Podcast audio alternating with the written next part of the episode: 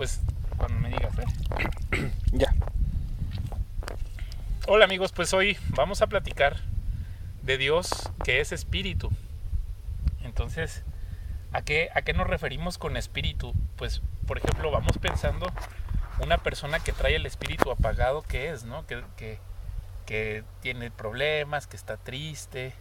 Y cuando decimos esa persona trae el espíritu alto, eh, significa que trae mucho entusiasmo, ¿no? Que su voluntad está mm, modificando cosas y se puede ver en su rostro, etcétera. Entonces, cuando nosotros decimos que Dios es espíritu, significa que, o bueno, voy, a tratar de seguir hablando de nuestro espíritu como seres humanos.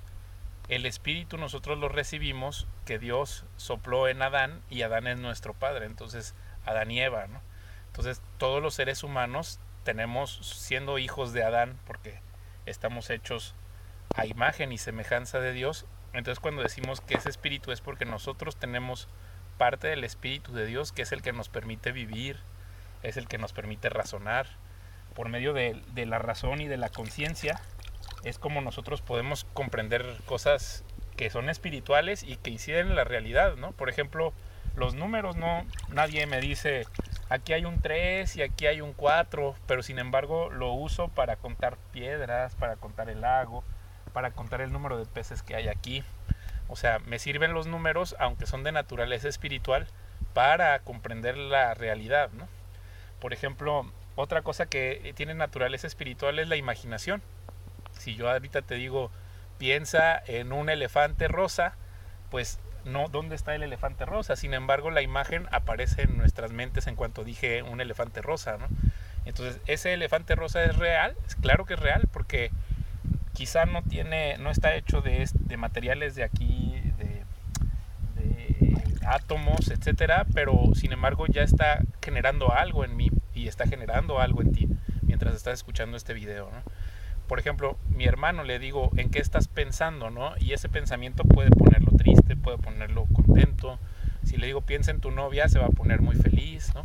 Si le, digo a alguien, piensa en un pensamiento, en una historia, se pueden contar historias y las historias pueden modificar la realidad de las personas, ¿no? Entonces, son cosas que tienen naturaleza espiritual y que modifican la realidad que vemos física. otra forma de mostrar algo que tiene naturaleza espiritual es los sueños. ¿no? Me fui a dormir y soñé cierta imagen, soñé cierta, cierta situación y modifica mi manera de actuar al otro día. ¿Qué otra cosa tiene naturaleza espiritual? El amor. Por ejemplo, yo puedo hacer un acto de amor hacia alguien y ese mismo acto puedo estarlo haciendo simulando o engañando o mintiendo y es exactamente el mismo acto, pero uno está con amor y el otro con intenciones malvadas, ¿no? Entonces, la misma situación, el mismo acto físico, pero no podemos medir con cuánto amor se hace, ¿no? Con cuánto amor eh, una mamá hace un sacrificio por su hijo, o con cuánto amor un padre recibe a su hijo o provee.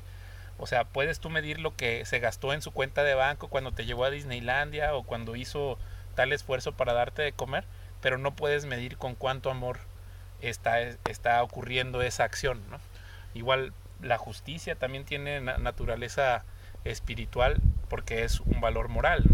Entonces, ahí es donde yo como quiero darte demostraciones que cuando decimos Dios es espíritu, no estamos hablando de espíritus chocarreros o cosas que la gente que luego hace inventos, eh, fantasmas y cosas así extrañas, eh, nos quieren hacer creer que eso significa espíritu, ¿no? Sino que espíritu es, es el carácter, ¿no? Que luego se expresa y se materializa por medio de las acciones. O sea, en las acciones tú puedes ver cuando hay un propósito, un objetivo, una determinación de una voluntad. Entonces, esta voluntad es la esencia de tu carácter, de tu espíritu. Entonces, cuando nosotros decimos Dios es ese carácter, es ese espíritu, pues en que ahí ya estaríamos hablando realmente de su naturaleza, ¿no?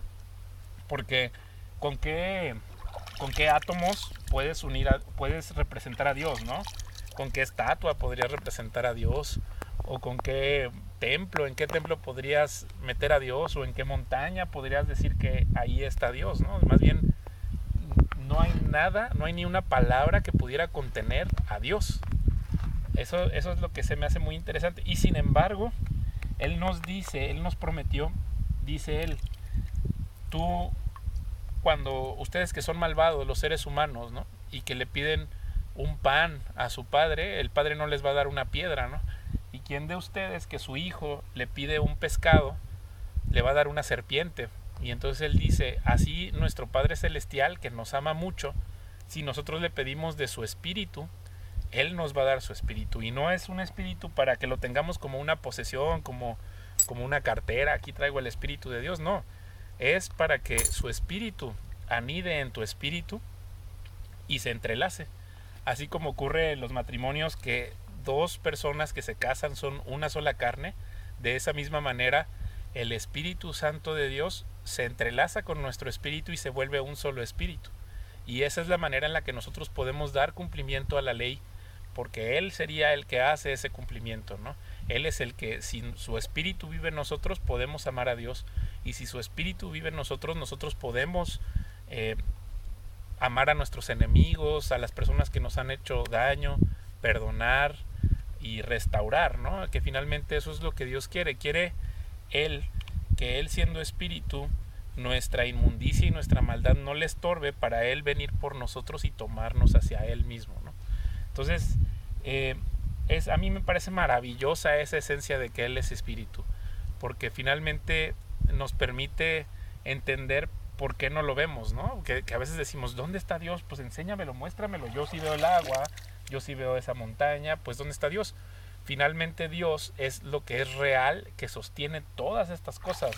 No como, no como el panteísmo donde dices el agua es Dios y la montaña es Dios, no, sino que Él es el espíritu y la esencia que le da sustento a todas las cosas, porque finalmente Él cuando hace su creación la hace al ser humano dentro de su creación para tener una relación con nosotros. ¿no? Entonces ahí es donde nosotros podemos entender su amor inexplicable, que no tiene fin, que es más profundo que un mar, que es más alto que una montaña. Entonces, pues era lo que quería compartirles aquí en este escenario tan bonito, es Cuatro Ciénegas Coahuila. Y este y pues muchas gracias por escucharme.